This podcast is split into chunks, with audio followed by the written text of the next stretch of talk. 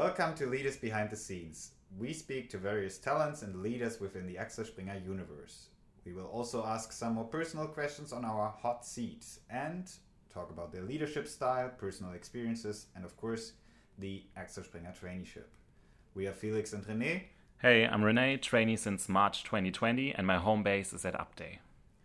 I am Felix, trainee since October 2019, and my home base is at Bild Digital. Today we will speak to Sandra Schubel. She is our global head of diversity and inclusion at Axel Springer, and if you're curious why she joined her very first demonstration, listen now.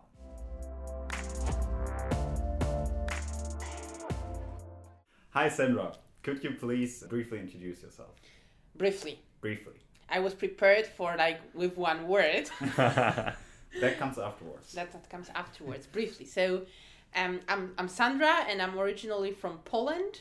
Um, uh, I've joined Axel Springer 15 months ago and I'm in my second role being now responsible for diversity and inclusion, um, which is very exciting for me today. Thanks, Sandra. Are you ready for our hot seat? Short questions, short answers. I'm not ready, but we'll give it a try. cool, cool. Nice to have you on board. Uh, Sandra, how would you describe yourself in one word? okay, so I've asked for it. Beyonce. what was your very first job? My very first job, I, paid or unpaid? As you like. My uncle used to have a grocery shop when I was a child, and I loved waking up early and, and helping him um, picking up the fresh bread, like 4.40, 5 a.m. And I think that's kind of the most close to the very first job that I can think of. Nice. When we were on a Teams call lately, I think it was two weeks ago, I noticed that you're reading many books. Which mm-hmm. one is your favorite book, actually? So yeah, indeed, my, my library it's, it's large and it's divided into professional business books and novels. Um, and in terms of novels, my go-to answer is Twilight, um, because of the memories and all the all the events that happened during uh, the time that that book was trendy. Business wise, I think probably Brené Brown position, Simon Sinek are very inspiring for me. So that direction, yes. What's one thing you wish you had known before you began your career? Oh, don't take it too seriously. Don't take it too seriously. That's a good advice. What is your biggest failure and what did you learn from it? Probably the one that I didn't have because I was too afraid to try something. Mm-hmm. So that's that's probably it because there's always a learning. I didn't have this epic failure yet, and I think that's another good sign. So I'm still learning and trying to be brave and courageous enough to give things a try. Mm-hmm. Who are the two people who have been the most influential to you? Mm, definitely my grandmother, because she raised me and does it have to be a person I know in person? Or? No, it can be any person. So I will go for Maria Skłodowska-Curie, who was a major in, in physics and chemistry. And um, she was the first woman to get a Nobel Prize and the first person ever, ever getting two Nobel Prizes in two different fields. Um, and still the only woman who got that. Wow. So I'm training right now what would be a good advice you could give me? Know or... your values. Know your va- always because you will have to take a lot of difficult decisions in your life and by knowing your values you will always have your blueprint to take your decisions and you will know that that's your way to staying true, true, truthful to yourself and what would be one word that you associate with Axel Springer? Complexity. awesome. Thank you, Sandra. Maybe let's go on into the more conversational part of this um, podcast. So, we want to ask you about leadership, what we could learn from you, but also talk about the traineeship a little bit. Mm-hmm. I saw on LinkedIn you recently shared that you joined your very first demonstration. I would be curious about what was it about and why did you join it? Why? Because I was angry, upset, furious. I can go on with those Um, and um, this, the, the protest was um, connected to the decision um, made by the um, court in Poland uh, regarding um, abortion rights. So Polish abortion law it's very strict already, and they made it even more difficult for women to have abortion in Poland. And my personal one of the values I want to follow and, and believe in is the freedom of choice. And moments where the freedom of- choice is taken away from people, this is the moment where I believe uh, to stay truthful to my values, I have to stand for it. And that was the moment and the reason that triggered triggered me and brought me to that protest. Mm. And standing in for your values is probably also very important as a leader.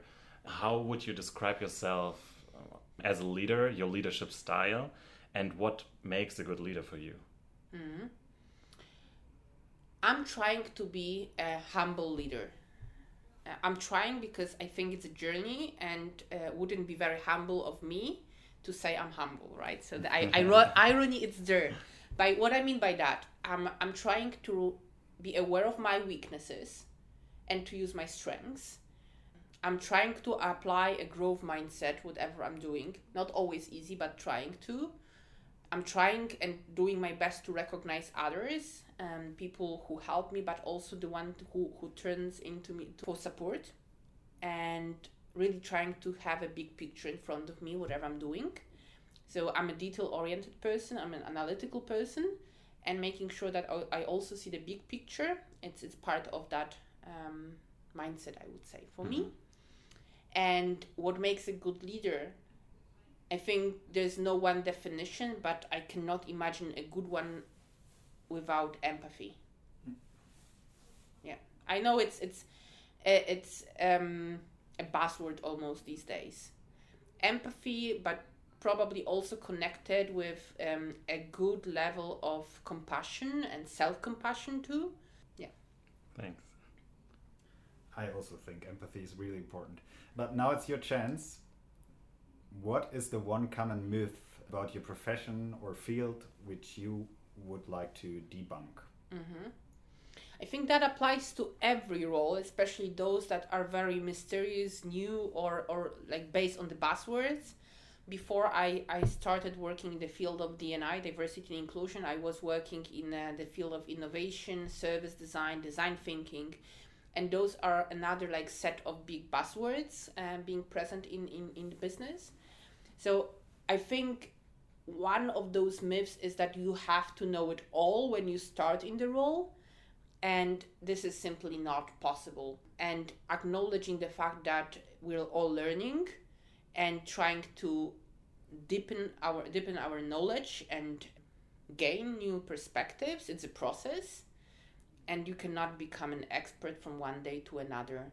And actually you can i would i would take it further if you want to be an expert you have to acknowledge that you will never reach the point when you know everything being aware of that and conscious it's important Mm. And you also said like learning new things is important and being open for it. So uh, we as trainees, we're always looking for new stops on our career path, where to work, maybe also at Axel Springer. So what could a trainee maybe do for you or help you in, in your department? So we are building our team at this moment, and uh, we are trying to find the right model to drive diversity and inclusion across the group.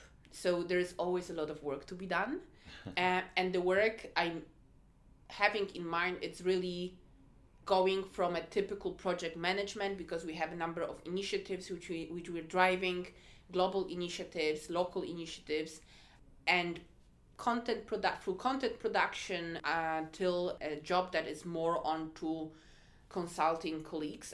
So there's like very uh, large number of different pillars that we're working on. So this is like a field of of kind of unknown to many. So this is probably where everyone can find himself i think. Because you can really look into dni as a topic and look for a subject matter expert, Mhm. but also more cross functional, where, where project management, uh, event management, uh, content production, it's more uh, of I would call it horizontal skill that can be applied to, to any field. Mm-hmm. Cool. Yeah, that was it already. Thank you, Sandra. But I have one more question. If you could step into my or our shoes right now, what would have you asked uh, yourself, which I didn't or we didn't? It should be a funny question or Whatever be you want. What, what would you ask us uh, yourself? what's my aspiration in life? Uh, And It's to be happy. And it's not easy sometimes. It's overwhelming sometimes. It's a lot around us happening. Um, one of my strengths, according to the Gallup Strengths Finder, it's comparison and competition. And that is not making easier for, for me. I know that you can use that strength in a very productive way, but uh, sometimes this, this strength can become your obstacle. So, being happy. yeah, these are very nice final words. Thank you, Sandra, for being here and for taking part in our podcast. thank you. Thank you for having me here.